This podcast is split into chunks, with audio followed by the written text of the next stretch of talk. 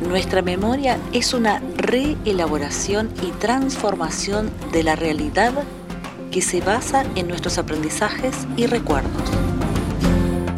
Este es el podcast Ana Paz te cuenta. En este podcast te voy a contar cómo la neurociencia te puede ayudar a conocerte y a producir algunos cambios en tu vida. Hoy vamos a hablar un poquitito de una de las características más fabulosas, hermosas de nuestra mente. No vamos a podernos a filosofar sobre qué es mente, qué no es mente, porque nos podría llevar vidas, sino que vamos a hablar simplemente de una de sus características, que es poder aprender y crear. Saben que nosotros tenemos una característica que es única y espectacular, que es poder reelaborar, unir y modificar los conocimientos que vamos adquiriendo. Sí, así es como eh, los seres humanos vemos un pájaro, vemos aluminio y creamos un avión. Vemos pintura, vemos una tela y creamos un cuadro. Aprendimos a amasar pan con harina y levadura y al poco tiempo empezamos a crear tortitas negras y medias lunas.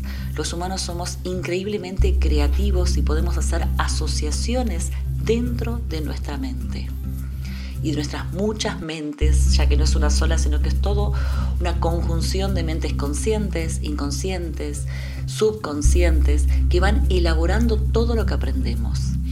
Cada uno de los aprendizajes que vamos adquiriendo se une dentro nuestro, dentro de nuestras memorias, a algún conjunto, conjunto de los colores, de las formas, de las estructuras, en conjunto de los nombres, de las personas, de las letras, de los números y se van uniendo a través de las fabulosas redes neuronales creando estas ideas que nosotros tenemos.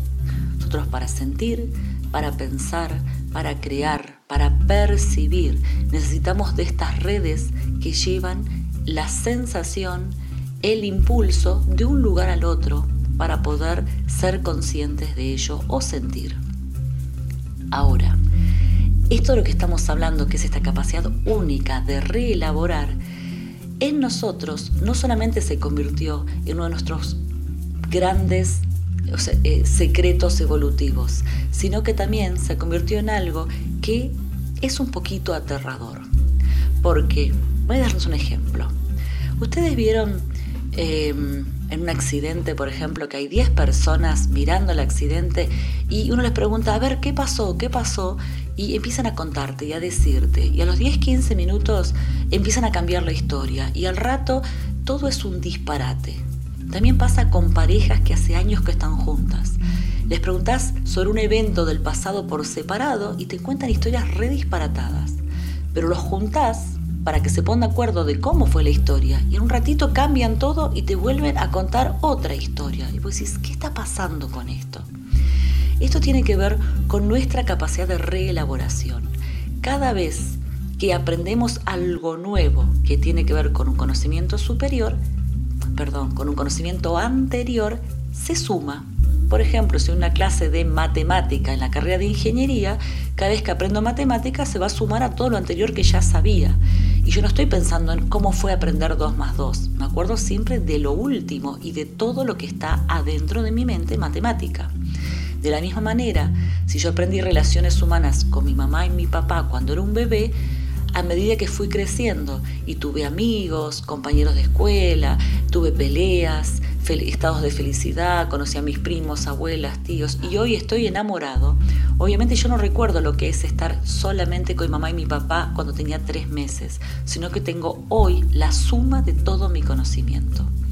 Esto da como resultado que casi todo lo que recordamos está modificado. Quiere decir que nuestros recuerdos del pasado no son fidedignos, son elaboraciones de reelaboraciones. Esto pone en duda, por ejemplo, los testigos de los juicios, pone en duda historias que nos cuentan, hace que tengamos que poner en duda eh, cuando alguien nos habla de su pasado. ¿Por qué les digo esto? Porque es muy importante saber de nosotros que lo que estamos recordando hoy quizás no es nuestra historia real. Esto es aterrador, absolutamente. A todos, a mí misma, a todos nos gusta creer que nuestra mente es fidedigna, que es legítima, que lo, recordamos, lo que recordamos o pensamos es único y perfecto. la neurociencia nos dice no, justamente la gran virtud de nuestro cerebro de reelaborar también se traduce en reelaborar todo lo que pensamos. Esto es importante porque a la hora de ir a buscar una terapia, nosotros vamos con el resumen presente. Y muchas veces el resumen presente fue tantas veces reelaborado, sobre todo en personas que hicieron terapia, cursos, eh, talleres, eh, modificaron tanto su historia que no están teniendo la historia de sí mismos, sino que están teniendo una reescritura de sí mismos. Y cuando estamos trabajar en síntomas, tanto psicológicos como físicos, nos encontramos que no estamos trabajando en un lugar real. Es como tratar de cocinar y en vez de estar en la cocina, estar en el dormitorio. No podemos en el dormitorio estar cocinando, porque ahí no está la cocina. Necesitamos estar trabajando en el lugar correcto. Entonces, este lugar correcto es algo muy importante que Bioneurovida se dedicó a buscar, porque necesitábamos sobre todo saltar por encima del raciocinio, saltar por encima de lo que es de lo que son mis explicaciones personales y comunicarnos con la historia real. Para lo cual, el grupo de Bioneurovida, el grupo de investigadores, creó una técnica llamada técnica de inducción al subconsciente. Esta técnica va saltando a través de las redes neuronales y adivinen qué, sí se llega al origen, porque dentro de nuestra mente los eventos verdaderos siguen estando ahí. La reelaboración es lo que yo veo con mi mente racional y consciente, pero mi mente subconsciente sabe llegar al origen. Y esta no es la única técnica. Hay otras técnicas conocidísimas como el test muscular, el test de balancing, que también se pueden utilizar para buscar dentro de nuestro subconsciente.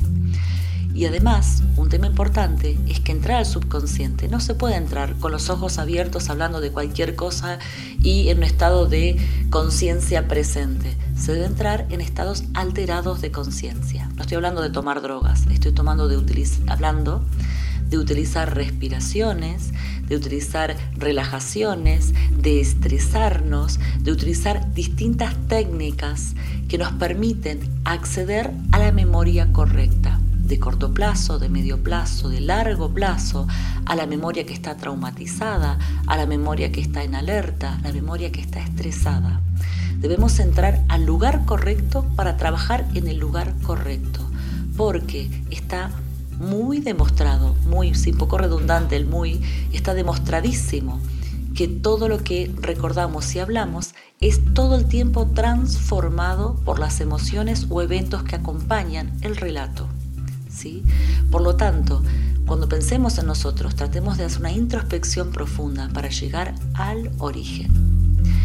Si quieren saber más de nosotros, entren en nuestra página www.bioneurovida.com.ar, donde hay programas de radios, conferencias, conferencias de YouTube y muchos otros datos nuestros para que nos conozcan y sepan cómo se trabaja con esta perfecta unión entre neurociencia y medicina ancestral. Con ustedes estuvo Bio Neurovida.